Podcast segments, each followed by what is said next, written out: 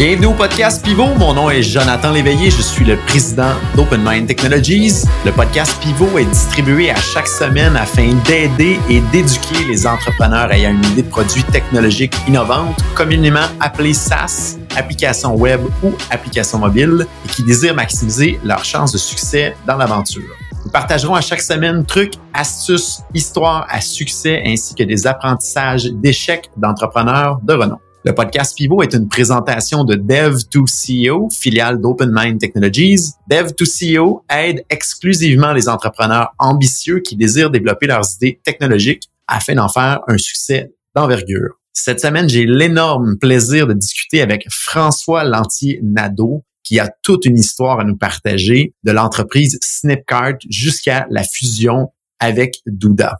Ils ont réussi en moins de trois ans à rendre leur idée de produit profitable en s'auto-finançant, donc en mode bootstrap, tout en étant incubé dans une entreprise de service. François est rentré par la petite porte d'à côté au niveau du marketing dans l'organisation et a monté les rangs jusqu'à la présidence de l'entreprise.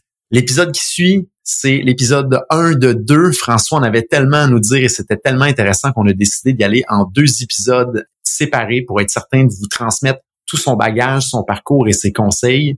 Je vous invite une bonne écoute pour la partie 1, mais ne manquez surtout pas la partie 2 également qui va suivre dans les prochaines semaines. Et n'oubliez pas de vous abonner aux alertes de votre plateforme de balado préférée pour être notifié à chaque semaine des nouveaux épisodes. Sur ce, je vous souhaite une excellente écoute.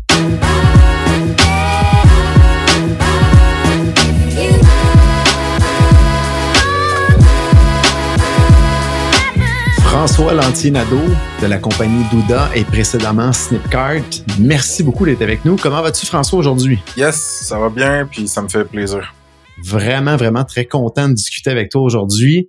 Ceux qui nous écoutent, restez jusqu'à la fin. François a toute une histoire à partager. Des hauts, des bas, des, des feux d'artifice, euh, c'est vraiment, vraiment, vraiment intéressant, vous allez voir. Puis j'avais vraiment hâte de pouvoir discuter avec lui aujourd'hui pour vous partager un petit peu son expérience. Fait que merci de prendre le temps aujourd'hui euh, avec nous. François, juste pour mettre en position notre auditoire, explique-nous un petit peu, premièrement, c'est quoi Douda et c'était quoi également Snipcard? Puis après ça, on va rentrer un peu dans ton histoire, comment ça a débuté, puis s'en retourner jusqu'à aujourd'hui. Donc, qu'est-ce que Douda et qu'est-ce que Snipcard, François? Yes. Douda, c'est une plateforme de création de sites web euh, spécialisée pour les agences digitales. c'est dans la même catégorie puis le même euh, space que les Wix, Squarespace, Webflow de ce monde, mais avec une twist un petit peu plus, euh, comment dire, adaptée justement aux agences qui doivent faire du marketing, vendre d'autres services, gérer des clients, gérer plusieurs sites, gérer du staff. c'est une compagnie qui est née il y a 12 ans qui est aux États-Unis, au Canada, en Israël, au Brésil, un petit peu à Londres. Donc, voici. Et puis pour Snipcart, Snipcart, c'est une solution de commerce en ligne pour développeurs web qui roule toujours, by the way. Et puis, c'est ça, c'est, ça a été lancé en 2013 au sein d'une agence web à Québec. Ça se fait beaucoup comparer avec Shopify, alors que c'est pas vraiment le même modèle mental de comment tu fais du e-commerce, mettons. C'est vraiment des freelancers, des agences même des développeurs à l'interne qui tombent en amour avec notre produit parce que ça leur ça les oblige pas d'utiliser mettons une plateforme fermée ou quoi que ce soit. Ils peuvent utiliser leur propre outil pour créer le site. Et ensuite ils ajoutent une couche de e-commerce super euh, lean puis personnalisable qui est Snipcart. Ça on a roulé ça pendant ça va faire 9 ans bientôt je pense. Puis ça a été euh, c'est ça ça a été acheté avec Douda à l'été 2021 le deal s'est closé à ce moment-là en fait. Puis notre stack, notre expérience, expertise, tout ça, on est en train de développer un produit de commerce en ligne natif pour la plateforme de création de site web. C'est vraiment intéressant, François. Et là, j'aimerais ça que tu nous parles de toi, de ton parcours, de où, où a débuté ton parcours en entrepreneuriat, parce que tu as toute une histoire à nous partager. Je voulais juste mettre en situation au début, qu'est-ce que c'était Douda, qu'est-ce que c'était Snipcart, mais on recule vraiment en arrière, puis parle-nous du début, là, de où ça part, ton entrepreneuriat, puis les différentes histoires qui ont évolué jusqu'à aujourd'hui. Je dirais que moi, j'ai fait un deck en gestion de commerce, un bac en communication, rédaction, multimédia à l'université de Sherbrooke. Euh, là-dedans, il y avait un programme, un régime coopératif qui te forçait à faire des stages payés. À partir de ces stages-là, moi, j'ai comme, j'ai pas voulu prendre les stages qui étaient dans l'espèce de service de placement. Ça me parlait moins, fait que j'ai comme sondé mon réseau perso. Puis là, j'ai trouvé euh, une petite agence web qu'un qu'un ami de secondaire avait starté. Puis j'ai comme fait, yo, tu sais, je suis capable d'écrire comme du monde, je suis un bon rédacteur, j'ai envie genre d'apprendre plus le marketing numérique, tu veux-tu me donner une chance? Fait que ça a super été, ça a super bien été avec eux. J'ai fait deux stages là. Puis au troisième, j'ai fait, écoute, c'était vraiment une belle, petite, cool agence, mais j'avais vraiment envie de prendre une coche, mettons, au niveau technique, un petit peu mes compréhensions du web dev, euh, web design, tout ça. Fait que j'ai comme regardé un petit peu autour. C'est drôle parce qu'à l'époque, t'avais Georges Saad, qui est euh, cofondateur de chez Spectrum et Snipcart. Spectrum, c'est l'agence web dans laquelle Snipcart a été a vu le jour. Georges était comme passé un coup de vent euh, dans la petite agence où je travaillais parce qu'il connaissait les owners puis il voulait pitcher un petit peu leur nouveau produit qu'ils développaient qui était justement Snipcart avant même qu'il ça sorte. Fait que j'avais fait ah c'est qui ce d'autre là tu sais non non ah, Georges Snipcart Spectrum blablabla bla, bla. fait que là j'avais flashé là-dessus à mon troisième stage puis j'avais juste straight up appelé puis dit euh, écoutez les gars c'est c'est qui casse que vous faites là ça ça gagne des des prix tout ça. Mais genre il y a des fautes partout euh, dans vos sites clients dans votre site. Je pourrais ne serait-ce que amener de la valeur juste avec ça. Euh, je pense que je pourrais écrire des blog posts pour vous pour des clients. J'ai le goût d'apprendre le SEO fait que genre y a-tu quelque chose à faire? Les gars m'ont passé en entrevue, puis ils m'ont dit OK, vraiment cool, d'autres ton profil, non, clairement, t'es très junior, mais on a un produit qu'on lance. Euh, c'est un SaaS, Software as a Service, euh, qui était Snipcart. Puis on aimerait ça investir dans le marketing, genre jour 1 là-dessus. fait que tu veux-tu t'occuper de ça un petit peu? là, j'étais comme, ouais, sure, tu sais, je m'occuperais bien des clients aussi. C'était un peu intimidant, un produit numérique, SaaS pour dev, tu sais, je connaissais rien là-dedans finalement, turns out que j'ai fait peut-être un micro-mandat pour un autre client, puis la majorité de mon temps, ça a été dédié vraiment à Snipcart. La première fois que j'ai ils m'ont envoyé la documentation technique, ils m'ont dit ah lis ça pour commencer. Puis genre je, comprenais I guess like 20% de ce que je lisais, puis j'étais j'étais super intimidé, puis je me disais je me disais shit, j'ai fait la bonne décision pour ma carrière parce qu'au même moment, j'avais eu un appel un peu tardif de LG2, une boîte de, de, publicité euh, assez connue pour euh, rencontrer le directeur créatif à Québec puis peut-être avoir mon stage final là, tu sais. Fait que j'avais comme encore cette espèce de croiser des chemins là vers la pub puis le marketing plus traditionnel d'ouvert. C'est vraiment plus sécurisant comme zone de confort et basically juste devenir concepteur rédacteur puis jouer plus avec les mots puis les clients tout ça. Fait que euh, je me suis dit écoute, si je me si je me mets pas dans l'inconfort là, mettons à 23, 24, tu sais, je le ferai jamais. Là, je me connais, je suis quand même lâche. Fait que euh, j'ai décidé de rester chez Snipcart. Puis euh, ça a été la meilleure décision de ma vie, là, ben franchement. Fait que ça, c'est vraiment, vraiment la genèse. Là. Je sais pas si tu veux que je move on à le, le reste. Là. en soi, on suit tous les morceaux que tu penses qui peuvent être bénéfiques. Puis ça, ça peut inspirer beaucoup de monde aussi qui ont un parcours qui sort justement de l'école. Puis ça a été un petit peu euh, mon cas aussi de mon côté. Je pense qu'on a beaucoup de monde qui sous-estime la chance qu'on peut avoir quand on n'a rien à perdre de justement saisir des opportunités. Puis je pense que c'est un petit peu ton parcours à toi. Fait que c'est intéressant effectivement que tu mentionnes ça. On te laisse continuer pour la suite. Donc la suite, dans le fond, c'est que j'étais full-time au début, stagiaire, puis ensuite employé temps plein chez Snipcart. J'étais allé finir mon université au Colorado. J'ai eu un gros accident de trampoline là-bas avant la saison de ski. Je me suis brisé euh, une fracture puis compression de la vertèbre L1. Euh, ça a vraiment fuck up mon euh, mon automne puis mes plans. Mais ce que ça l'a fait de positif, c'est que pendant que j'étais là-bas, je travaillais à distance pour Snipcart comme temps partiel avant de commencer vraiment temps plein après l'uni. Ce que j'ai fait à ce moment-là, c'est ben écoute, si je peux pas m'accomplir comme dans les sports, dans l'école, parce qu'il y avait certains cours que j'ai juste lâché parce que j'étais pas capable avec le dos, puis c'est profiter un peu plus de, de la vie, je sais pas, d'aventure du Colorado, ben je vais au moins en profiter pour m'accomplir plus comme professionnellement. Fait que c'est comme devenu mon baptême de feu un petit peu du monde des startups. Je me suis mis à aller dans des meetups, des conférences, euh, voir, aller pitcher, cold caller, cold pitcher des agences pour qu'ils utilisent Snipcart. Alors que je comprenais Sweet Fuck All comment ça marchait, ben franchement, des fois, il fallait que j'aille genre Skype ou Slack Slack d'ouvert sur le site juste pour que genre le co-founder euh, Charles il me dise c'est ça non ça oui ça ça marche même. Puis tu sais j'avais un, back brace fait qu'un tu sais une grosse espèce d'attel dans lequel j'étais raide comme un pic, puis je mettais une chemise par-dessus puis je me rappelle, on a, on a drivé à Denver, puis j'étais allé donner une conférence, ben une conférence, c'était genre une compétition pitch de start-up, là, à, devant genre 200 devs, puis entrepreneurs local, puis tout, puis c'était genre la première fois de ma vie que j'ai une présentation en anglais devant du monde, avec le dos pété, puis je sais pas, il y avait comme vraiment une fébrilité puis une excitation de genre juste jump in, genre le pire qui arrive, tu ton ego est comme menacé de genre avoir l'air cave, mais comme tu sais, faut que tu te pètes la gueule, faut que tu, faut que tu t'exposes, faut que tu sois sur sur le terrain si tu veux genre avoir un minimum de crédibilité puis d'apprentissage. Fait, fait que vraiment aller ligne avec ça, ça m'a fait euh, prendre en confiance beaucoup mon anglais oral, mon anglais écrit aussi. Après ça, je suis revenu à Québec. Puis là, je commençais vraiment temps plein pour Snipcart. Tu sais, c'était dans ma début à mi-vingtaine. Genre, la seule affaire qui allait bien dans ma vie personnelle, c'était vraiment comme la job. Fait qu'il y avait beaucoup, beaucoup de mon identité qui était rattachée à comment je performais puis comment j'étais perçu euh, dans mon work life. Euh, fait que je me suis, tu sais, j'ai vraiment beaucoup travaillé. Genre, je faisais, j'avais la, la moitié, c'est pas plus de mes amis étaient à job. Euh, je cliquais vraiment avec Spectrum, l'agence, avec les, les, les, les, early membres de Snipcart. On sortait souvent, tu sais, on travaillait tard. Mais c'était vraiment, vraiment, vraiment le fun. Puis j'apprenais beaucoup, tu sais. Au début, on était quand même dans un mode de ben Frank, il sait à moitié pas ce qu'il fait.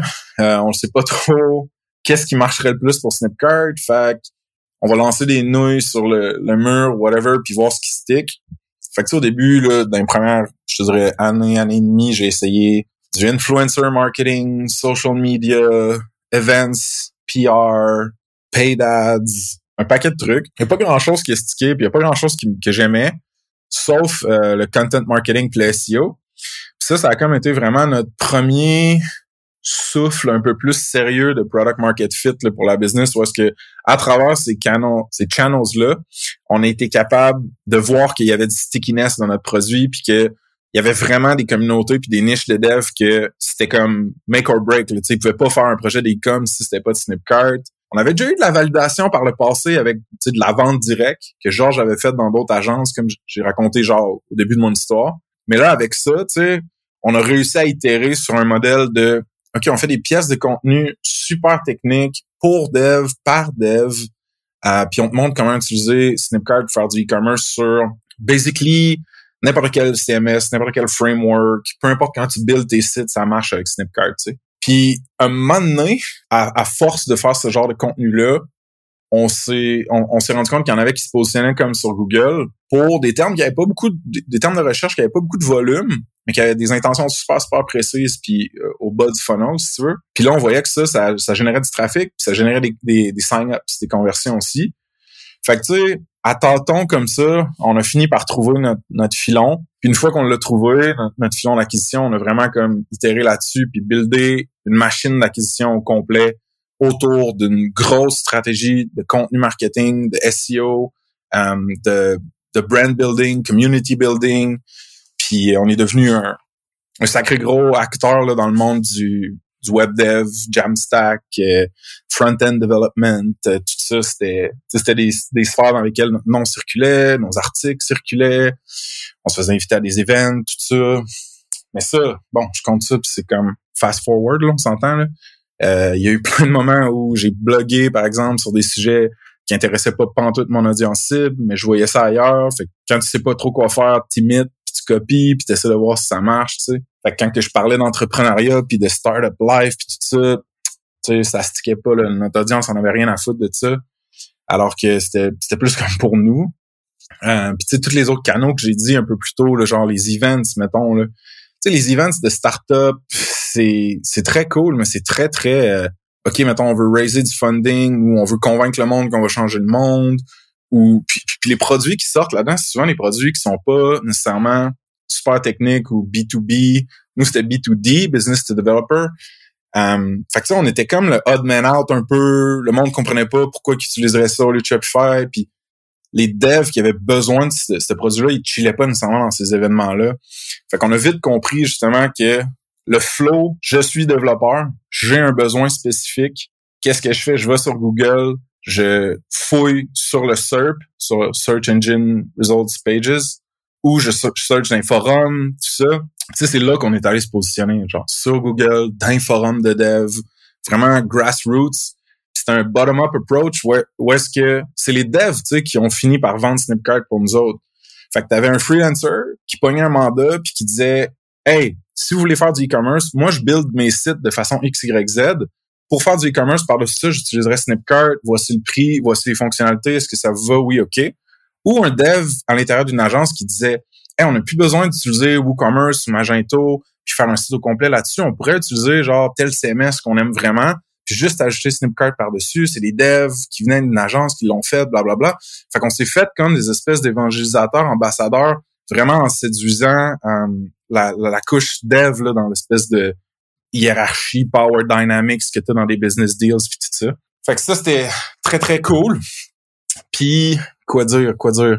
Ça a pris trois, je sais pas, deux, trois, quatre ans, je me rappelle jamais avant qu'on devienne profitable. Clairement, c'était pas moi qui étais proche des chiffres. Euh, moi, je te dirais que deux, trois ans in, les gars m'ont offert des parts parce qu'ils étaient, ils étaient satisfaits, je pense, de ma présence puis des résultats que j'amenais. Fait là, je suis devenu partenaire avec un peu de skin in the game dans le business. Euh, c'était très, très cool. Ça m'a motivé beaucoup. Ça allait lentement quand même, Snipcart. C'était euh, quelque chose qui était euh, bootstrapped au sein d'une agence web qui avait déjà investi quand même significativement là-dedans. Puis que les gars, les co-founders de Spectrum, qui, qui étaient aussi owners de Snip, ils disaient, tu sais, justifier un nouveau salaire par une augmentation du revenu mensuel récurrent. Si vous n'avez pas assez en nouveau MRR pour justifier un salaire les 12 mois d'après, on n'embauche pas, tu sais. Fait qu'on avait vraiment des comme des hard stops, il fallait vraiment être patient puis trouver des manières de générer du cash, générer de la profitabilité, puis ensuite grow, tu sais. Fait que c'était des contraintes qui Charles puis moi, Charles était aussi employé de chez Spectrum au départ, devenu partenaire cofondateur de Snipcart, tout ça. Tu sais, des fois ça nous faisait chier carrément. On était comme ben là, genre le monde trip sur nous autres, on a genre un, modèle de marketing qui marche, on a un backlog rempli de features qu'on veut genre sortir, genre fait juste donc du cash là-dedans puis let's go, tu sais. Mais looking back, tu sais, c'était c'est une des meilleures choses qui est arrivée parce que ça nous forçait à vraiment focuser sur les trucs qui vont amener le plus de résultats, puis croître de façon saine, jamais genre burner plus que ce qu'on est capable de ramener. Puis tu sais, à l'époque, il y avait surtout quand tu compares aujourd'hui, il y avait comme une folie de l'investissement puis des, des valuations, puis le monde qui brûlait des millions, des millions en venture capital, puis sans nécessairement avoir de product market fit ou sans avoir de, de plan clair pour comment ils vont turner un profit un moment donné. Fait que euh, c'est ça, on était comme dans l'espèce de comment dire diaspora slash gang de base camp puis 37 signals puis les genres de rebel bootstrappers là on était bien influencés je pense par ça à notre sauce tu sais euh, Georges puis Vince ils s'étaient buildé une business de même chez Spectrum qui marchait vraiment bien belle culture le monde qui tripait c'est encore le cas fait que bien influencé par ça. Puis, tu sais, looking back aujourd'hui, ben là, on pourra jumper plus plus plus dans le présent, mais ça c'est vraiment ça fait vraiment avec ma personnalité, mettons là quand même comme euh, comme type d'entrepreneuriat puis de modèle de croissance d'entreprise. C'est ça. Fait que, après une couple d'années, devenu profitable, tranquillement, on ajoutait des membres à l'équipe. Euh, je te dirais que longtemps, ça a été euh, trois, quatre homme blanc euh, hétérosexuel en Occident euh, dans le même local. Là, fait que pas eu trop de diversité au début. Mais tu sais, on était tous comme chum puis vraiment proches. Fait que c'était des good times. là C'était vraiment, c'était vraiment cool. Éventuellement, on s'est rendu justement à euh, un peu plus de succès financier, disons. Puis là, on était capable de grossir la team à 6, 7, 8. Puis là, justement, sais, plus de diversité au niveau genre de Ah, il y avait des gens de Montréal, il y avait, des filles aussi, il y avait des gens avec des disons, croyances, orientations, whatever, différentes, là, on est comme, on est comme devenu plus une compagnie un petit peu plus mature, mettons. Mais pour se rendre là, il a fallu se péter la gueule sur une coupe d'affaires, là. Entre autres, mettons, euh, notre euh, V3, la version 3 de Snipcart. On avait promis ça en 2018. On l'a shippé un an et quelques en retard en 2019 ça, ça nous a vraiment, vraiment fait chier tout le monde. Parce que, tu sais, tout le monde était comme, ben, qu'est-ce qui est arrivé? Puis tout le monde shruguait les épaules, puis disait comme, ben, on a fait du mieux qu'on pouvait, tu sais, puis ça a pas marché. Là, moi, j'avais l'impression qu'on avait perdu la face un petit peu, puis ça me faisait chier, puis là, je, pensais à ça, puis avec les partners, on s'est assis, puis j'ai dit, tu sais, moi, les gars, ça, ça marche pas, tu sais, pour moi, genre. Ce qui s'est passé là, c'est genre un major mistake dans notre gestion de la compagnie. Puis going forward, j'ai envie qu'on ait, mettons, une équipe de dev puis un process de produit qui sais, qui roule, puis qui est un petit peu plus accountable, puis qui ship, puis que, que ça, ça arrive plus, tu sais. Euh, je pense qu'on est assez bon pour ça, c'est juste qu'on n'était pas assez organisé. Puis on a commencé à se challenger sur une coupe de trucs, puis moi j'étais là, ben tu on est rendu assez mature pour avoir des process pas trop cowboy de développement de produits, un product owner probablement. Euh, tu sais, commençons par ça au moins. Finalement, on a par par Georges puis tu sais, Georges était comme, tu sais, Frank, il y a aussi un manque de leadership au complet dans la compagnie. Il y a pas, nous, on est plus dans Spectrum puis d'autres affaires. Charles, il a le titre de CEO, mais honnêtement, il est comme CTO, tu sais, c'est pas, nécessairement un manager dans l'âme. Fait que ça te tente-tu de prendre le rôle de CEO en même temps que prendre le rôle de product owner, mettons? Fait que là, moi, c'était, j'avais jamais vraiment pensé à ça, mais des fois, j'agissais comme ça sans, sans m'en rendre compte ou sans intention de devenir CEO ou whatever. Fait que là, on a, on a négocié, on en a parlé, puis moi, j'ai dit, check, je suis prêt à mettre au moins cinq ans de ma carrière encore là-dedans. Euh, par contre, je veux plus de parts, fait qu'on a négocié les, actions, puis éventuellement, je suis rentré vraiment là, comme euh, product owner une année, puis CEO ben, à partir de ce moment-là, mais pour les deux années et demie qui ont suivi. C'est rendu là, on avait une petite équipe de marketing, on avait un designer, on avait comme plus de dev, fait que ça devenait vraiment une unité de, de business qui était comme plus fleshed out, mettons. Puis moi, j'avais ça à gérer les gens, puis je tripais vraiment, vraiment. C'était vraiment excitant. Sauf que euh, tout ça nous a amené comme à la pandémie. Puis là, bon, moi, mon anxiété euh, la skyrocket, là, autant personnellement, genre, je capotais, j'avais peur que tout le monde que j'aime allait mourir. Puis moi en premier. puis genre, après, on a...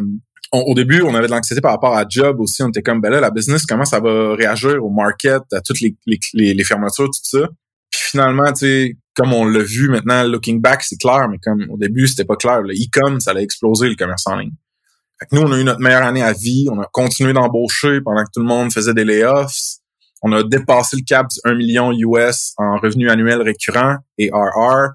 Euh, on, a libéré, on a libéré une grosse marge de profit de ça. Pour la première fois en huit ans, on s'est sorti des, euh, des dividendes autres que nos salaires. Moi, je, sautais dans les airs avec ma blonde dans notre appart, là, on capotait, je m'ai donné euh, le corps à ma mère direct, ma mère pleurait, tu sais, c'était c'était vraiment, vraiment fucking sick. Puis en 2021, en janvier, dans le fond, euh, c'est là qu'on a été officiellement approché pour se faire acheter. Euh, fait que là, je, je vais peut-être couper ici parce que j'ai l'impression que je fais littéralement juste parler straight depuis 20 minutes. C'est super intéressant parce que juste cette section-là peut être qualifié comme un succès en soi. Là. Vous avez vraiment parti là, de oui, quand tu arrivé, le produit était déjà là, mais il y avait peu ou pas de revenus. L'équipe était très en mode commando, puis il y avait pas nécessairement de procédure. Tu es rentré par la porte un peu plus de marketing, de manière bold, de dire hey, les gars euh, ou gang, vous avez des fautes d'orthographe sur votre site web, je rentre. Mais là, tranquillement, tu as fait ton chemin pour vraiment aller chercher l'actionnariat, t'impliquer de rendre jusqu'au poste de CEO de l'organisation. C'est juste ça en soi, c'est vraiment une histoire qui est wow, puis de réussir à amener l'organisation à être profitable en termes de MRR, également monthly recurring revenue. Donc, vos revenus récurrents mensuels pour ceux qui sont un petit peu moins habitués avec le terme. Juste sans soi, on pourrait arrêter aujourd'hui puis dire ça c'est un wow, puis on pourrait rentrer puis aller creuser plus loin. Mais je dirais, il y a encore beaucoup de trucs qui se sont passés par après. Puis c'est là que qu'on ajoute d'autres euh, étapes de plus à, ton histoire qui est vraiment impressionnante. C'est une des raisons pour que je voulais vraiment parler avec toi aujourd'hui. Là, vous êtes, un coup que le produit est rentable, puis là, vous êtes OK, on a une business qui fait du sens. Il y a des gens qui ont commencé à essayer de vous courtiser un petit peu. Vous recevez des, petits messages de, de mon Dieu, est-ce que prêt à vendre? Et là, en particulier, il y, a, une discussion qui s'amorce avec un grand joueur, mais je te laisse en parler, mais c'était pas quelque chose que vous preniez au sérieux au départ. Là. Non. juste for the record, je veux préciser que j'ai vraiment pas amené cette compagnie-là à ce niveau-là tout seul. J'ai eu beaucoup, beaucoup d'aide des team members puis co-founders. Mais ouais, puis tu sais, c'en était un succès. On était heureux. Là. On était content de genre je du je du code, je du marketing qui marche, avoir une belle communauté, des users qui parlent pour nous autres en bien, qui nous aiment, avoir du monde autour de la table qu'on aime tous, prendre nos décisions ensemble. Tu sais, c'était euh, bon. Il faut pas que je mette mes lunettes nostalgiques non plus. Là. Mais bon. Alright, fait dans le fond, throughout, mettons, la growth de Snipcart, il y a toujours eu du monde qui cognait à la porte, here and there. Hey, voulez-vous du cash? Hey, voulez-vous vous faire acheter? Différents types de joueurs. Là. Il y en a qui c'était pour des acquisitions stratégiques, il y en a qui c'était plus des, euh, voyons, des compagnies qui achètent d'autres compagnies en série, qui boostent un peu les opérations, les marges, puis les revendent. Le terme m'échappe, là, si tu l'as, tu peux euh, jump in. J'aimerais bien te complémenter là-dessus, mais souvent les VC vont faire ça. On arrive, on pump l'entreprise, on la revend. Là. Puis private equity investors, ceux qui ont des groupes En tout cas, puis on disait tout le temps non, non, non, non, non. Des fois, on regardait un peu, voir les, les, les valuations, combien ils seraient prêts à mettre. Mais on revenait tout le temps à comme, tu sais, on aime ça ce qu'on fait, ça va mostly bien, pourquoi qu'on se ferait chier à, à vendre, genre, ou à juste turn un petit profit? Sauf que là, dans le fond, il y a eu un paquet de facteurs qui ont comme collide en même temps, qui ont créé une opportunité vraiment comme unique pour nous autres. First, euh, la pandémie. J'en ai parlé. Ça nous a amené à un niveau de rentabilité puis de croissance super sexy. Mettons. Second, l'explosion du e-commerce. Fait que pas, pas juste de Snipcart, mais vraiment du mouvement de e-commerce. Ça, ça a, comment dire, ça a commencé à... Il y a beaucoup de joueurs qui se sont mis à se dire, OK, comment moi je me démarque dans l'e-commerce? Comment moi j'investis puis je double down dans les e-commerce? Fait que t'avais cette espèce de sentiment-là. Je sais pas, pour ceux qui sont plus tech-savvy ou d'un startup, là, à ce moment-là, mettons 2021, il y avait une, des paquets de dollars qui s'investissaient de la part des venture capitalists, des VC, partout. Le fait qu'il y avait de la liquidité en malade dans le market.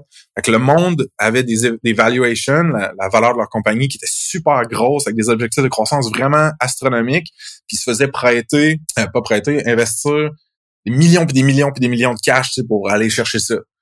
C'est vraiment une genre de petite bulle là, qu'on a eu, mettons, à ce moment-là. Puis nous, l'histoire commence dans ce contexte macro-là, mettons. C'est comme ça que je, je set le, stage. Fait juin ou juillet 2020, mettons, il y a une fille de l'Israël qui m'écrit « Yo, on est Douda, on voudrait vous parler d'un partnership. » À ce moment-là, dans l'été, j'étais quand même dans un mood, euh, un mood, un mood chill. Puis j'ai comme fait « Ah, why not? Tu sais, je vais prendre un, un call un peu random idéalement, je faisais, je ferais pas ça, mais voyons voir, tu sais. Super fine. Elle a comme une liste d'épiceries de questions sur, OK, tu sais, c'est quoi la technologie, euh, vos clients, nanana. Là, j'étais un petit peu annoyed, là. J'étais comme, c'est quoi, c'est ça une entrevue, genre, tu sais. Fait que je réponds à ces affaires. J'ai OK, ben merci, on s'en reparle, bye. Puis je me dis, bon, c'est fini, là.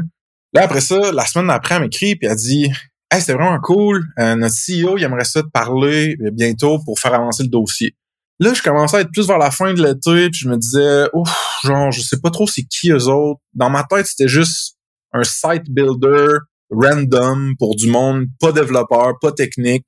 Puis par le passé, on avait des mauvaises expériences d'intégration de Snipcart avec des outils comme ça. Fait que je l'ai vraiment brush off. J'étais comme, c'est pas une vraie opportunité.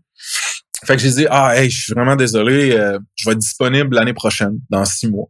Euh, fait que c'était un petit peu coquille de ma part, puis le but c'était un petit peu de vraiment diffuser cette, cette discussion-là au complet, de faire comme garde le gars il est pas intéressé. Puis là, une semaine après, le CEO lui-même m'a écrit et m'a dit Hey François, genre, euh, tu aimerais ça qu'on se parle bientôt, s'il te plaît, j'aimerais ça faire avancer ce dossier-là. Dans ma tête, j'étais là, de quel dossier qu'il parle? Tu sais, je, je, comprenais pas à quel point, pourquoi il voulait me parler à ce point-là. Euh, J'avais comme donné toutes les infos. Puis moi, je me disais, si une trip sur Snipcart, ils feront une intégration avec Snipcart, puis that's it, genre, je les aiderai au support, that's it.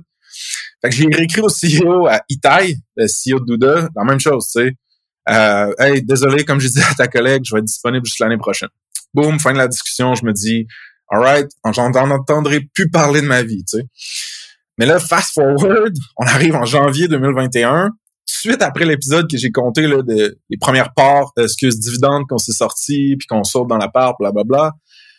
Drette après ça, le CTO, Chief Technical Officer, Amir, puis le CEO, euh, Chief Executive Officer, Itai, les deux m'écrivent un courriel. Hey, euh, François, t'es-tu rendu disponible pour parler? là, j'étais comme, Jesus Christ, man. Les autres, ils, ils abandonnent pas, là. C'est quoi?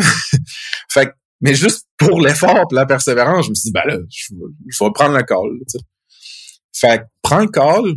Itai, le CEO, est genre au Brésil, en semi-vacances. Amir, il est à Tel Aviv, en Israël, avec un fucking, littéralement un drapeau d'Israël en l'air de lui. Là, je me dis, qu'est-ce qui se passe, man? Dans quelle espèce de corps je me sens embarqué? Puis là, les gars, ils ont vraiment des questions deep, techniques, des questions autant sur notre code base que sur notre business, genre. Là, je suis comme, j'étais un peu shaké, là, j'étais comme pas prêt, genre, à un, call de cette ampleur-là. Puis j'essaie de leur expliquer le modèle mental pour comprendre Snipcart, puis ils comprennent pas. Ils ont comme un autre modèle mental de e-commerce en tête, puis ça, ça clique pas. Puis moi, je suis fatigué, genre, puis je suis comme, qu'est-ce que c'est ça? Tu sais, anyway, ça ira nulle part. Fait que je, finis juste par leur dire, checker les boys, c'est bien cool, là, mais comme j'ai fait une conférence là-dessus, j'ai donné un vidéo, j'ai un vidéo d'enregistrer. Moyen que vous envoyez le vidéo de moi qui l'explique, là, là-dedans, je fais une meilleure job que dans le call, genre. Fait comme, that's je vais vous envoyer de la documentation. Vous avez une idée de produit techno à développer et vous vous demandez suis-je prêt à le faire? Bonne nouvelle, dev2co.com rend à votre disposition un mini questionnaire gratuit en ligne qui vous permettra de parfaire votre réflexion et surtout de valider à quel point vous êtes prêt ou non à démarrer le développement de votre idée technologique. Rendez-vous au dev2co.com slash évaluation DEV, le chiffre 2, CEO.com slash E-V-A-L-U-A-T-I-O-N. Sur ce, de retour à l'épisode en cours. Fait que là, je ferme le call, puis là, je me dis, bon, man, là, j'en entendrai plus jamais parler de cette espèce d'affaire-là, tu sais. fait que j'envoie la vidéo de moi qui explique Snip puis la doc. Une semaine après, Amir, le CTO, il me réécrit, puis il dit, Hey François, vraiment cool call, merci pour la doc. Euh, j'ai construit une preuve de concept d'une intégration en Douda puis Snipcart. Euh, puis j'aimerais ça vous la montrer à toi puis ton co-founder technique. Puis là, j'étais là, shit, euh, wow, genre, OK, euh, ils se sont vraiment craqués. Euh. Puis là, j'étais un peu confus. Ben, je me disais, voyons, tu sais, je dois vraiment avoir besoin d'une espèce d'intégration de commerce en ligne. Tu sais, là, j'ai dit, Charles, let's go, là, rentre sur le call. Là, le CTO, il a buildé euh, tu sais, une, intégration. On va aller au moins voir. Fait que là, on rentre sur le call avec Amir, nan, nan nous montre ça, c'était vraiment sharp. Le gars, il avait super bien compris le modèle mental dont, je parlais plus tôt. Il a fait une belle intégration, comprenait son produit, comment le nôtre fitait dedans, tout ça. J'étais là, wow, tu sais, j'étais vraiment impressionné. Je disais, comment qu'on peut t'aider, tu sais, de quoi t'as besoin? Puis là, il s'est mis à poser des questions vraiment plus creuses, genre, c'est-tu possible que Snipcart apparaisse nulle part quand on l'utilise, puis qu'on puisse changer tout le design, mais prendre la logique du back-end, faire un white label, qu'il appelle? Là, là j'ai commencé à faire et ça, c'est genre de deal enterprise que je veux rien savoir parce que ça va être trop compliqué, ça va faire chier ma team. Fait que là, on, on pataugeait un peu, là, on était comme Ah ouais, peut-être, mais pas vraiment, tu sais, tout ça. Puis à un moment donné, il a juste vraiment coupé dans l'espèce de tourner autour du pot, là, puis il a dit Regardez les gars, seriez-vous intéressés? Nous, on aimerait mieux posséder la technologie, seriez-vous intéressés à un M&A? Mais là, moi, M&A, je savais même pas c'est quoi que ça voulait dire. puis en plus, j'avais mon clavier mécanique j'étais pas sur mute. Fait que là, je voulais pas commencer, tu sais, à googler. Fait que je sais pas, je, gossais peut-être sur mon sel ou je sais pas comment. Là, j'ai repris ma voix de CEO. Euh, so, just, just so we're clear here, uh, what exactly do you mean by uh, M&A? Puis là, justement, Amir, il a dit, tu sais, ben, merger and acquisition. Puis là, c'est là que j'ai comme décliqué, j'ai fait, oh shit, genre, ils veulent nous acheter. Puis là, on dirait qu'on était tellement sur le choc, Charles puis moi, qu'on était là, euh, ben on n'est pas à vendre, genre désolé, euh, je sais pas trop quoi te dire, tu sais. Fait que là j'ai commencé à dire à Amir, écoute, regarde, je veux pas te manquer de respect, mais nous on a fait un million US, c'est comme j'ai encore aucune idée là, que Douda c'était quand même un, gros joueur, tu sais. On a fait un million US, on a grow à je pense 120%. Euh, on a des grosses marges de profit, on aime ça ce qu'on fait, notre communauté nous aime. Fait avec tout le respect que je te dois, pas sûr que vous avez le budget pour acheter une compagnie comme la nôtre. Là, c'était comme ça a comme ça l'a comme piqué. Puis là, lui, il s'est mis à dire tous ces chiffres à lui, tu sais. Ah, comme on a closé une série D de 50 millions, on a plus que 100 millions en total funding, ça fait 10 ans qu'on roule, on a cloqué tant de millions l'année passée, on a genre un million de sites, 10, milliers de customers, bla bla bla bla. Fait que j'étais comme, là, j'étais vraiment sur le cul parce que je me disais, aïe aïe, man, tout ce que j'ai fait il y a six mois à l'été, c'est regarder la homepage du site puis dire ah c'est juste genre un, website builder un peu whack.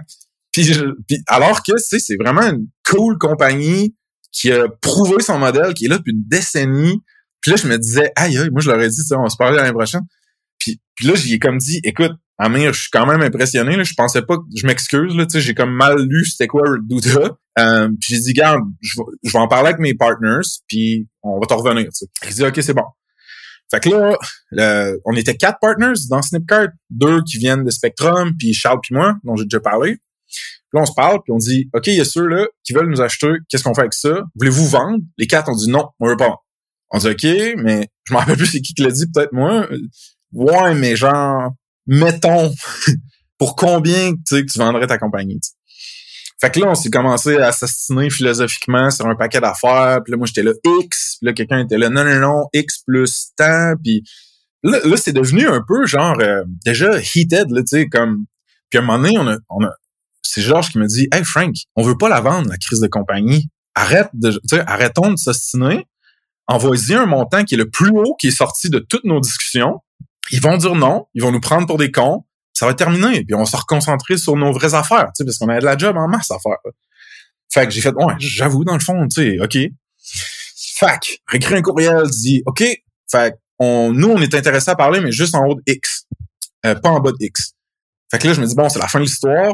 Of course, parfait, euh, let's talk, comme courriel qui, qui revient. Fait que là, j'étais là, oh my God, man, ça finit jamais, genre, cette, cette histoire-là. Fait que là, je reviens au gars, puis je dis, les gars, le plus haut chiffre qu'on avait dit, qu'on pensait qu'ils prendraient, genre, finalement, c'est intéressant, tu sais, pour eux. Fait que là, les gars, disent, ben là, si, tu sais, on va juste au moins checker, genre, qu'est-ce qui se passe avec ça. Puis là, je t'épargne trop de détails, mais grosso modo, à partir de ce moment-là, ce qui est arrivé, c'est que on s'est mis à valider une coupe d'affaires.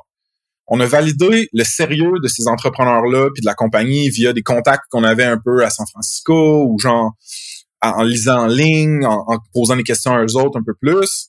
On s'est mis à valider euh, techniquement si ça pourrait être cool, une intégration avec notre produit puis le leur. Puis on s'est mis beaucoup, beaucoup à valider la culture. Fait que genre dans toutes les discussions puis les meetings qui sont, qui suivis, on était comme est-ce qu'on va travailler avec des assholes? Si oui, no go. Genre, peu importe le cash, peu importe les bumps que ma team aurait, non, tu sais, j'ai pas envie de me faire chier au travail. On a travaillé huit ans pour créer une business qui fait que c'est un net positif sur la psychologie du monde qui travaille avec nous autres. C'est pas vrai qu'on va vendre juste pour se faire chier et être malheureux après. T'sais. Fait qu'on checkait comme tous ces angles-là. Puis plus la discussion évoluait, plus qu'on était comme ouais, actually, il y en a un fit, on pense que ça pourrait marcher, puis comme c'est vraiment plus cool qu'on pensait. Puis fun fact, ceux qui ont écouté euh, The Big Lebowski, euh, The Dude, c'est un personnage dans The Big, Big Lebowski. C'était le film culte puis préféré à Amir et Itai, les co-founders de Douda. C'est à partir de ce nom-là, The Dude, qui ont fait Douda. C'est comme un peu un nod à cette, masterpiece un peu absurde de comédie-là. Tu sais, moi, ça, j'étais comme, oh, nice, tu sais. Ça veut dire qu'ils se prennent pas trop au sérieux. Puis moi, j'ai le défaut de... J'ai de la misère à être genre... Euh, je sais pas comment dire, mais genre... Euh, poli, puis professionnel, puis tu sais... Euh, avoir des bonnes manières. Tu sais, c'est pas, pas nécessairement ma, ma force. Fait que je craque souvent des jokes, puis je teste un peu les limites. Tu sais, ça passait bien, puis ça riait, puis c'était c'était comme accueilli de l'autre côté. Fait que j'étais comme, ah, OK, tu sais, genre, il y, a quelque chose, là, tu sais. Fait que là, je, vous dirais que ça s'est compliqué quand on s'est mis à vraiment négocier plus les termes du deal, tu sais. Parce que là, on était comme, OK, on, on va le considérer à ce prix-là, mais il y a des termes après ça, là. Faut que tu considères combien de pourcentage tu vas avoir en cash, combien de pourcentage tu vas avoir en action, sur combien de temps tu vas avoir accès à ce cash et ces actions-là? Y a-tu euh, des requirements, des, des pénalités? Il y a une million d'affaires. Puis moi, j'ai jamais fait ça de ma vie vendre une compagnie. C'était la première fois que je faisais ça. Puis rapidement, je me suis trouvé un peu entre deux fronts. Je m'explique. Il y a un, ben, genre, je voulais pas vendre la compagnie. Vince, c'était comme in between. Charles puis moi, on voulait. Fait que là, moi, fallait que je négocie pour les boys qui voulaient pas ou qui étaient pas sûrs. Ce que eux voulaient dans le deal, fallait que je négocie ça avec mes potentiels acheteurs, tu sais, puis nouveaux boss, sans burner la relation avec eux, sans burner la relation avec mes chums. Puis, ben franchement, j'avais aucune idée de ce que je faisais en plus. Fait que moi, j'appelais du monde, j'appelais du monde qui avait déjà fait ça. Euh, j'écoutais un audiobook de The Art of Selling Your Business, tu sais, genre en fast forward. Je prenais des notes, j'étais ça, tu sais, j'étais ça pas testostérone, voyons, euh, j'ai l'adrénaline beaucoup dans, dans cette période-là. Puis, à un moment donné, je te dirais que Georges puis Vince, ils ont mis une ligne dans le sable, puis ils ont dit comme, hey, nous autres, là, Frank, c'est le split qu'on a besoin, mettons, cash, action, whatever, c'est ça. Puis en bas de ça, c'est genre non, tu sais. Là, là, on s'est assigné là-dessus, puis j'ai fini par dire, OK, les gars, genre, je vais aller vous le chercher. Puis comme, après, vous me promettez d'être all-in, tu sais. Oui, oui, c'est bon. Là, alright, man, parle à Kitaï, hein, négocie un petit peu. Finalement, ça passe super facilement. Je suis super content. On est un peu surpris, tout le monde. Puis là, on dit, OK, on continue. Mais là, ce qui arrive, c'est qu'à un moment donné dans le deal, tu commences à rentrer des, euh, des fiscalistes, puis des tax experts, puis du monde qui dit, c'est pas juste genre, euh, t'as reçois ça dans ton compte de jardin, puis euh, t'es good to go, là, genre, c'est pas plus compliqué que ça. Puis là, moi, j'ai comme vraiment eu un reality check où est-ce que j'ai fait, oh shit, man, ça va me coûter fucking cher en taxes, dans le fond, toute cette histoire-là. Parce que j'avais pas, en tout cas, ceux qui vont dire, ouais, exemption sur les gains en capitaux propres, j'avais pas tout ça, moi, pour d'autres raisons que je peux expliquer dans un autre podcast, moins fun.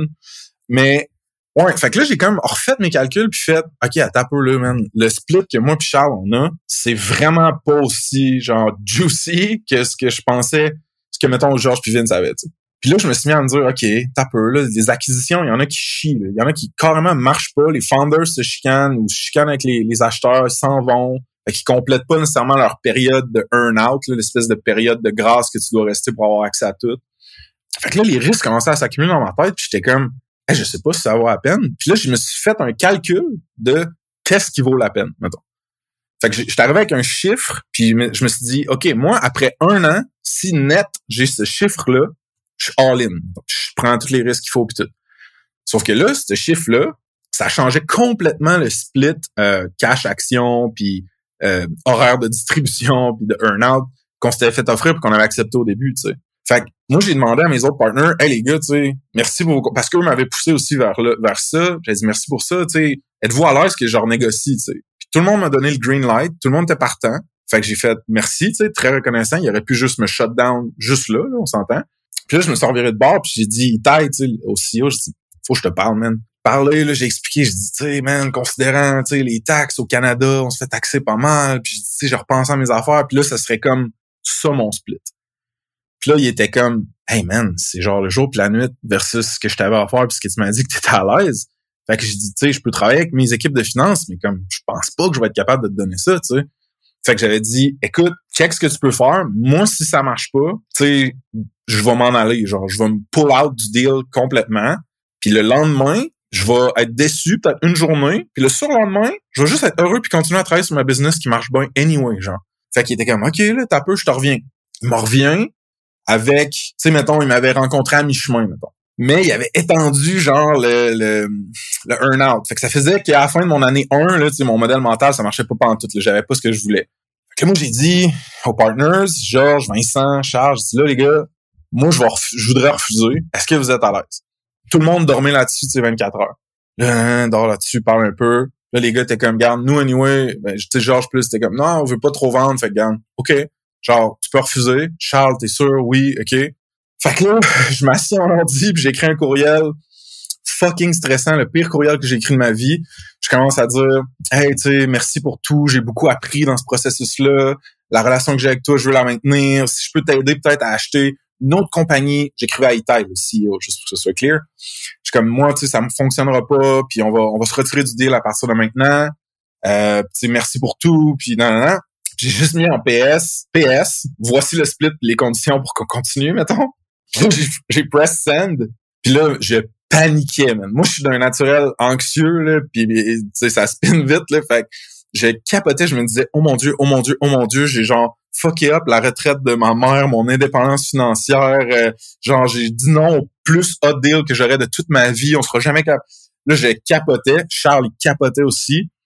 Pendant quatre jours, ça a été silence radio on n'a pas eu de news, rien, tu sais. Fait que là, les boys m'écrivaient en DM sur Messenger ou genre whatever, ils étaient comme Hey, hey, dude, Itaï, t'as-tu répondu? Qu'est-ce qui se passe? Je disais non, non, pas encore, refresh, refresh, tu sais, ton inbox. Puis là, quatre jours in, il a juste répondu François, um, in the spirit of cooperation and moving forward, we agree to all your terms. Fait que oui, tu sais, on accepte tout ça. Fait que là, man, je hurlais dans mon appart.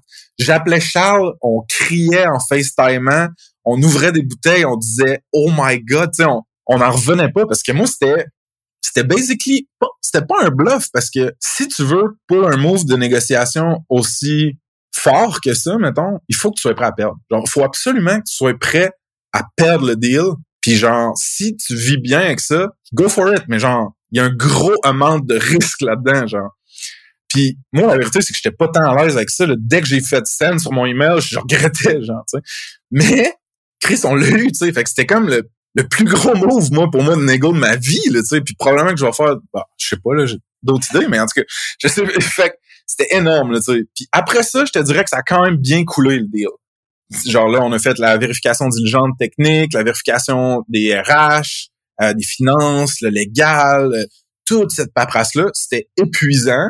Il y avait encore de la friction, tu sais, entre, mettons, entre moi puis Georges ou entre certains partners.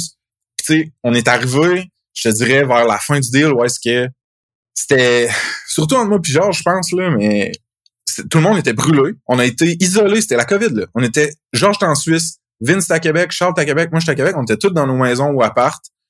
Les gars étaient en Israël, puis en Californie. On avait tous des time zones fuckées. Les avocats étaient à Québec, Montréal.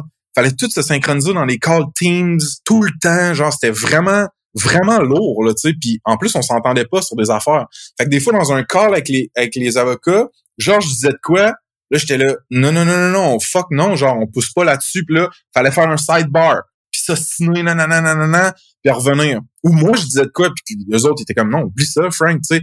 Fait que cette espèce de deux fronts-là, tout le temps, là, ça a été super, super éprouvant. Surtout pour moi, là, tu sais, psychologiquement, j'ai pas... Euh, j'ai pas l'endurance d'une espèce de G.I. Joe, là, comme genre, je suis quand même sensible puis émotif, là, fait que ça m'a rentré dedans vraiment. Mais on a fini par se rendre à, la fin. Puis euh, carrément là, en mai, non, excuse, on a annoncé ça en juillet 2021 à l'équipe. Puis on a dit, écoutez, regardez, voici ce qui s'est passé. Les sept mois qui viennent de passer, parce qu'on s'entend, ça a pris sept mois de négo. C'est ça, c'est pour ça qu'on était moins disponible, qu'il y a des affaires qui c'était pas clair, nanana. Puis Là, voici ce que ça veut dire pour Snipcart. Snipcart Core, notre produit va continuer d'exister, mais on va avoir plus d'employés, on va intégrer notre technologie avec eux autres. Tout le monde pogne un, bonus de salaire, ben, une raise de 20% Tout le monde a des stock options, meilleures conditions de travail, puis perks, benefits qui vont arriver. Sais, on va aller faire un voyage en Israël, les voir, eux vont essayer de nous voir. Tu sais, j'étais tellement hype, ça faisait tellement longtemps que je travaillais là-dessus que j'ai vraiment, vraiment fait un gros pitch là, dans l'annonce. Je me suis même fait aider de Claudia Marcotte, une euh, psychologue organisationnelle qui m'a aidé à préparer l'annonce puis tout ça. C'était genre un des plus stressants de ma vie parce que en vérité, si la majorité des devs restaient pas, c'était une des clauses finales du deal que genre si la majorité des devs, tu sais, partaient puis disaient fuck that, ben là eux autres, tu comprends-tu qu'ils achetaient une technologie puis une équipe, puis ils se ramassaient à moitié pas d'équipe, fait que ça marchait pas. Fait que pour moi, c'était important que ma team y ait de quoi in it for them que ça leur tente d'embarquer dans le chapter puis qu'ils restent, tu sais. Fait que ça, c'est le contexte. Puis écoute, on a célébré pendant une semaine dans les restos, tout, tout le monde est resté, personne est parti. C'était complètement débile. Puis là, je te dirais que j'arrêterais peut-être quasiment l'histoire là pour donner une pause parce qu'il y a comme l'autre chapitre, c'est le post-acquisition qui est une histoire un peu différente, tu sais, euh, de tout ça. Puis c'est ça, ça fait encore un stretch que je parle. Fait mais c'est vraiment intéressant, François. Puis ce que je te propose, parce que je vois le temps qui file, je proposerai un deuxième épisode pour la suite, honnêtement. Parce que j'aurais des questions pour toi un petit peu dans ce que tu viens de mentionner là. Puis, puis je le vois comme en trois parties. Là, tu viens de nous dire le lever de la business jusqu'à temps qu'elle devienne rentable, qu'elle devienne profitable. Après ça, l'approche, l'acquisition, mais il y a la post-acquisition après qui est super intéressant dans ton histoire. Fait que découpons-le comme ça. Gardons les deux morceaux pour aujourd'hui comme ça, puis je te poserai peut-être des petites questions pour aller euh, un peu plus en profondeur. Ben oui il y a des gens qui nous écoutent qui ont des produits là, qui sont probablement déjà profitables ou qui se font déjà approcher par d'autres gens. Tu étais président à ce moment-là quand tu t'es fait approcher. Tout ce processus-là pendant sept mois, là, ça t'a pris combien de pourcents de ton temps à peu près dans une semaine? Ça, a dû te défocuser un petit peu, j'imagine, sur la business en tant que telle. Là. Ouais, vraiment. Genre trop, honnêtement. Tu sais, dans le fond, ce qu'il faut catcher, c'est que à ce moment-là, ce que tu gambles comme dirigeant ou entrepreneur, whatever, c'est non seulement du cash, parce que je, je pense que je peux le dire, mais en avocat, puis frais légaux, puis du notaire, puis excuse euh, fiscaliste, ça, c'est 100 000 piastres, là, un deal de même, tu comprends? Fait que genre, tu gambles du cash, parce que ça se peut que ça marche pas. Puis si ça a pas marché, puis t'es déjà serré dans tes marges, puis t'as de la misère à faire ton payroll, ben on s'entend qu'à 50 ou 100 000, peu importe le chiffre, là, tu peux être dans marde. Là.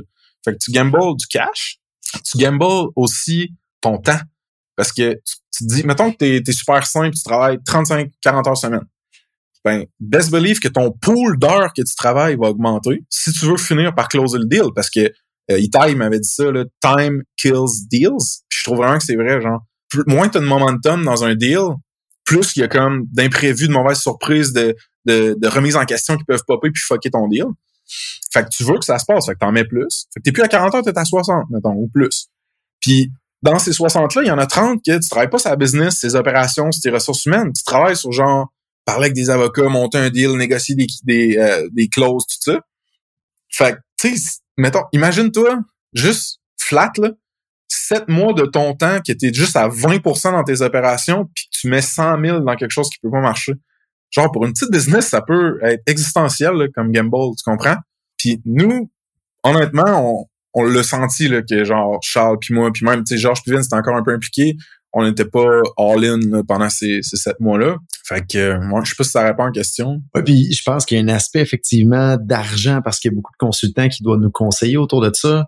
Il y a un aspect de temps puis énergie où ce qu'on le met, mais je pense qu'il y a un troisième aspect qu'il faut pas négliger, c'est ce qu'on laisse au niveau psychologique sur la table pendant ce temps-là, parce qu'on est toujours sur un edge de dire, je dois-tu juste garder mes yeux sur la business puis ça va être ça en avant de nous ou il y a quelque chose d'autre de différent qui s'en vient? Est-ce que je vais rester après le deal aussi? Ça doit être difficile au niveau psychologique parce que tu peux jamais te dire vraiment où ce que tu t'en vas puis c'est complètement deux chemins différents. Là. Exact. Ah, puis nous, d'autres, on a essayé de le flipper à notre avantage, ça. Tu sais, souvent, mettons, pour que il y a des trucs qui passent ou que ça aille plus vite, on disait comme, hey, regardez les gars, là, tu sais, on peut pas vous fournir 50 pages de genre 150 documents, là. Genre, ça, on a une business à runner nous-mêmes, là. On est huit, là. Tu sais, tu comprends-tu que si je fais juste ça, ma business avance plus?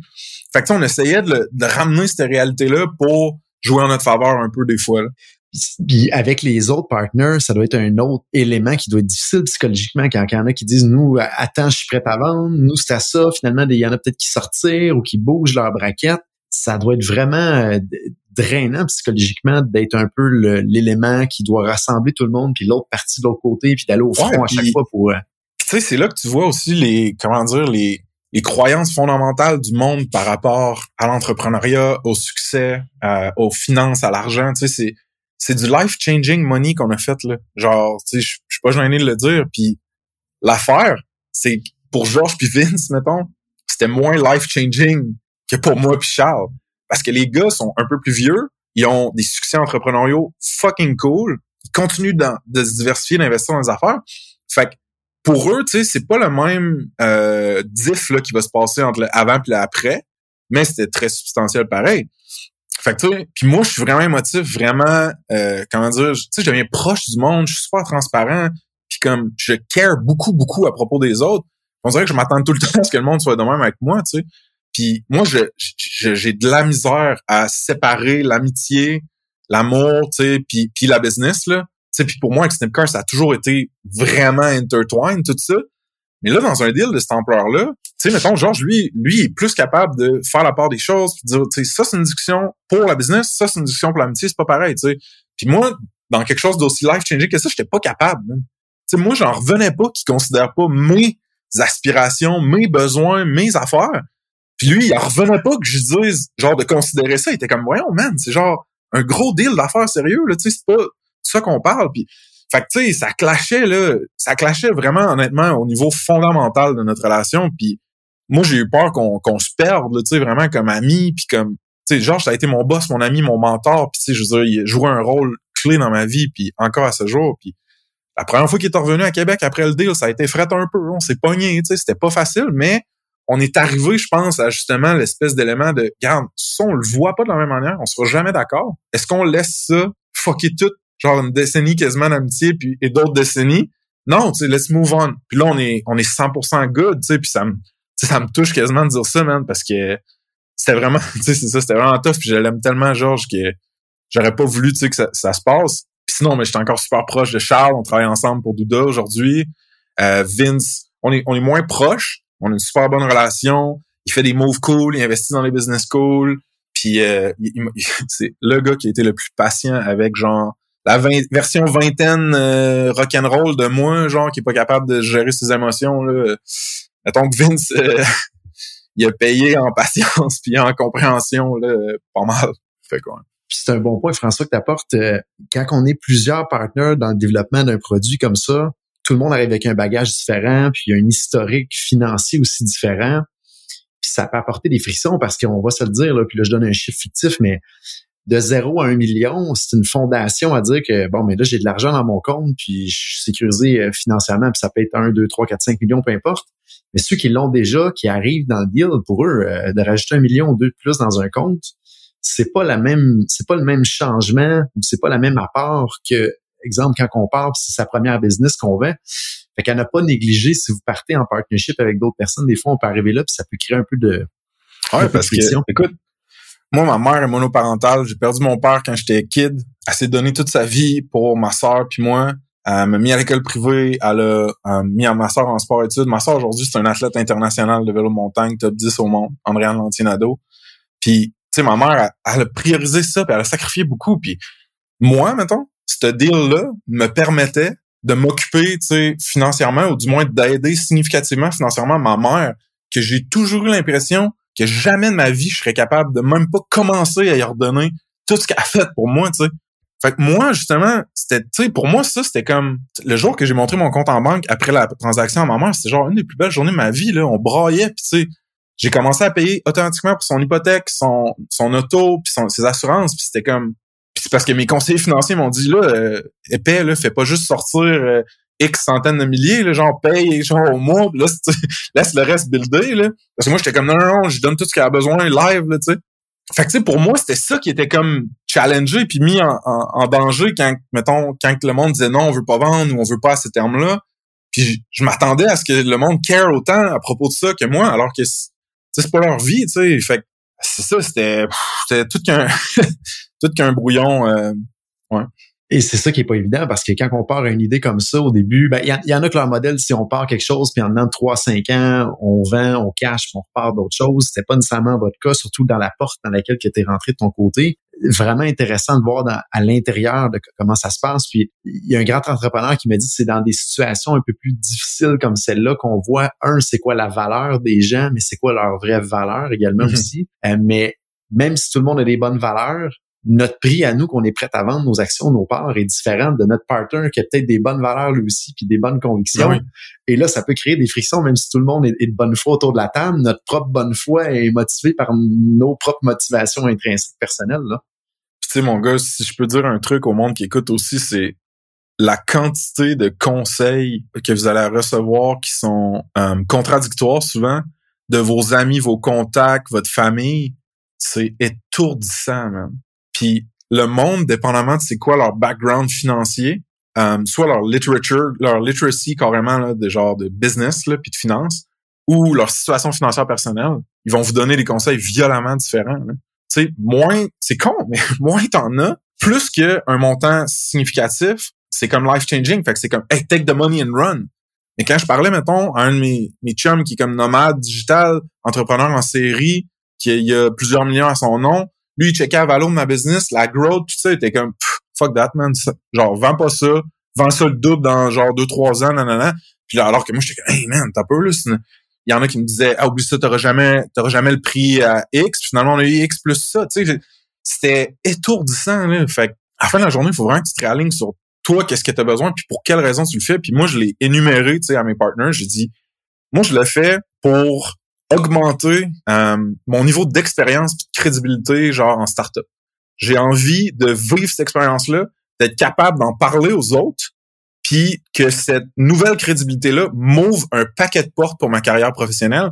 Puis by the way, genre c'est comme juste, tu sais, voici le call dans lequel on est, le podcast, c'en est une porte qui est ouverte.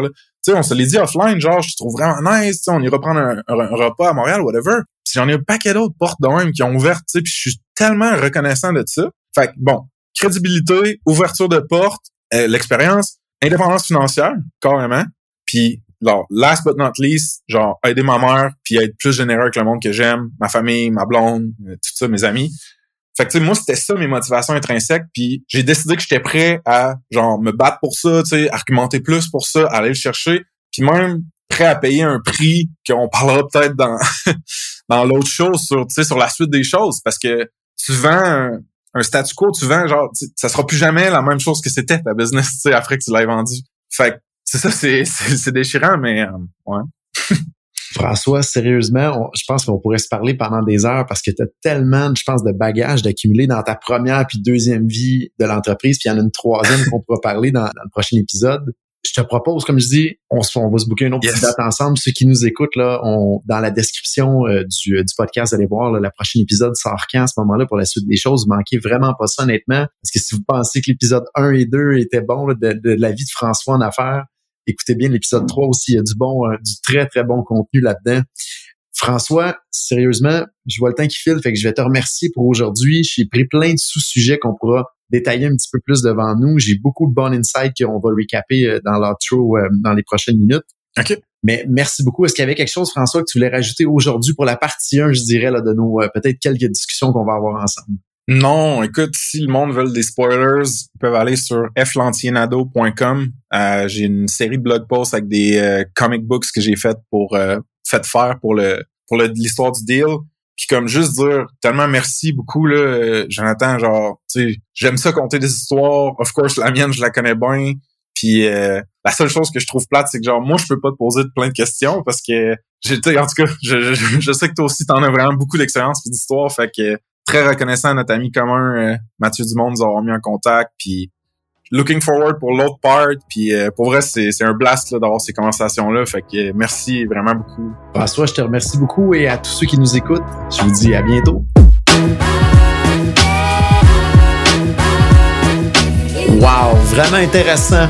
François Lantier-Nadeau, son partage de l'entreprise précédemment Snipcard qui est devenu euh, fusionné avec Bouddha. Qu'est-ce que j'en retiens de mon côté? Plusieurs concepts intéressants. François nous parlait entre autres de lancer des nouilles sur le mur pour voir ce qui va coller et c'est tellement une bonne expression quand on tente de voir quel canal marketing peut créer une croissance pour notre développement de produits. Il faut essayer plusieurs choses. Il faut lancer un, un plat de nouilles complet sur le mur puis voir lesquelles vont coller. Puis après ça, celles qui collent, faut focuser puis développer une stratégie pour vraiment croître euh, en lien avec ces initiatives-là qui ont réussi à coller et donner la plus-value. Ensuite, Deuxième chose que j'en retiens, on peut avoir parfois des épreuves de vie ou des blessures, mais ça peut devenir une opportunité. Ça a été le cas de François, une blessure euh, physique qui lui a euh, donné un petit peu plus envie de se focuser sur tout ce qui est l'environnement SaaS, startup et compagnie. Il a vraiment transféré cette épreuve-là en opportunité. Ensuite, si vous êtes jeune et que vous sortez de l'école ou vous êtes encore à l'école, il y a souvent des belles opportunités à saisir. Soyez bold, donc soyez euh, pas nécessairement agressif, mais approchez des gens, approchez des entreprises pour voir ce que vous pourriez apporter comme valeur et ça peut vous faire un beau terreau fertile après pour devenir actionnaire de l'organisation et peut-être même devenir éventuellement le président de cette organisation-là. Ne négligez pas cette opportunité-là. Vous avez rien à perdre souvent quand on est jeune et ça a été un petit peu mon cas à moi en affaires quand je me suis lancé quand j'étais plus jeune et il y a une belle opportunité à regarder.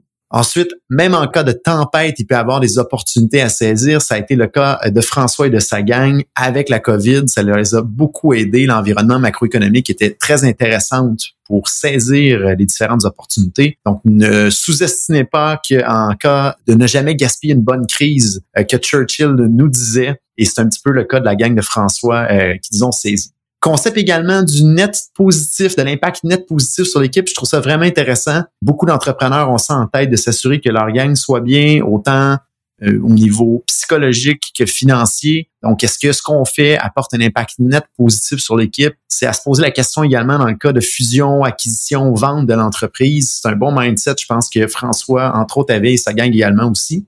Un autre bon point que j'en retiens, en temps de négociation, être prête à perdre l'opportunité ou le deal peut aider beaucoup. Donc, il faut vraiment savoir qu'est-ce qu'on est prêt à perdre? Et souvent, c'est le meilleur moyen de réussir à aller chercher des conditions avantageuses de notre côté. Et le dernier élément que j'en retire, euh, la phrase time kill deals. Donc, le temps ou la durée du temps va tuer les euh, opportunités qu'on tente de fermer. Donc, timing is everything et euh, tout ce qui traîne se salit. Donc, c'est également le cas quand on a des discussions de fusion, acquisition ou de vente. Plus rapidement, ces opportunités-là sont complétées ou plus vite les négociations vont, plus qu'il y a de chances que ce soit euh, terminé au bout de la ligne. Donc voilà, j'espère que ça vous a plu autant que moi. Soyez là pour euh, la suite de cet épisode-là qui va sortir dans les prochaines semaines et ne manquez absolument pas ça. C'est vraiment une belle expérience, un beau partage que François a pour sa troisième partie, dans le fond, de sa vie en affaires. Et euh, merci à tous d'avoir été des nôtres cette semaine. Si cet épisode de podcast vous a plu, on vous invite à le partager sur les médias sociaux et à vous abonner pour recevoir les alertes des nouveaux épisodes sur votre plateforme de balado préférée. Je vous invite également à continuer la discussion sur LinkedIn. Mon nom est Jonathan Léveillé. Je suis le président d'Open Mind Technologies et n'hésitez pas à nous soumettre des idées de sujets et des idées d'invités. Sur ce, à bientôt.